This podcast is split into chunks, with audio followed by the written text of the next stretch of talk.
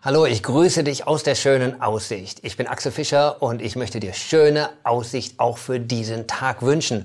Und ich gebe dir ein Thema mit auf den Weg, das heißt Vertrauen. Was ist Vertrauen? Wir alle vertrauen all möglichen Sachen. Angefangen natürlich von, wir vertrauen den Eltern. Die haben angefangen, uns ganz als wir klein waren, die Hand zu halten, dieses und jenes. Und das hat uns Sicherheit gegeben. Dann werden wir größer, wir vertrauen anderen Dinge, vertrauen Menschen, Partnern, Arbeitgebern, Technik, Finanzen, allen möglichen. Und so leben wir. Und ein Stück weit, das ist gut so. Wir können nicht alles selber machen. Wir können nicht alles im Griff haben. Wir sind ein Stück weit darauf angewiesen, teilweise sogar blindes Vertrauen entgegenzubringen. Ich steige in ein Flugzeug und sollte ich das alles prüfen, wie das funktioniert, ob das funktioniert, dass der Pilot das richtig macht? Nein, ich steige einfach ein, ich vertraue, dass das klappt. Und ist auch gut so. Aber dann kommen Zeiten, wo Dinge nicht mehr alle klappen. Äh, und das ist eine Zeit, in der wir jetzt leben. Jetzt kommt diese Corona-Pandemie und ähm, alles fängt an zu rütteln und Leute werden verunsichert und Dinge, die vorher Halt hatten, haben nicht mehr so viel Halt. Und dann passiert etwas, Menschen bekommen Angst. Weil Dinge, denen sie vertraut haben, wo sie Sicherheit drin hatten, in so einem ganzen System, in Geld, in Gesundheitssystem, plötzlich kommen Fragen auf. Und wenn Angst da ist, Angst ist das Gegenteil von Vertrauen, Zweifel, Unsicherheit, ist das Gegenteil von Vertrauen. Und ich habe dir ein Wort mitgebracht aus der Bibel.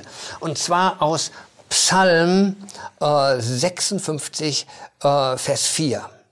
Da heißt es, doch wenn ich Angst bekomme, vertraue ich auf dich. Das ist der Hammer. Das ist nämlich genau umgekehrt. Hier ist, wenn ich Angst bekomme, dann gebe ich Vertrauen. Normalerweise, die Angst ist ein Faktor, der uns das Vertrauen nimmt.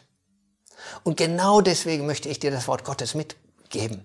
Weil in einer Zeit, wir natürlich, wir haben Vertraute, wir vertrauen Ärzten und sonst was und das ist ein Stück weit gut, aber plötzlich kommt eine, eine Zeit, kommen Dinge da rein, wo sich dieses Vertrauen in dieses menschliche oder weltliche oder einfach das, was um uns herum ist, sich auflöst. Und wenn ich dann Angst bekomme, dann sagt der Psalmist natürlich, an wen richtet er sich? An Gott. Äh, dann vertraue ich auf dich. Und das ist einfach der Hammer. Und das ist eine Entscheidung, die er trifft. Er, er weiß einfach plötzlich, da ist eine göttliche, eine, eine göttliche Dimension und er hängt sich an Gott. Und dann geht es weiter in, in dem Vers 5. Ich springe so ein bisschen hier. Und da heißt es dann einfach als kurze Antwort, auf Gott vertraue ich und habe keine Angst.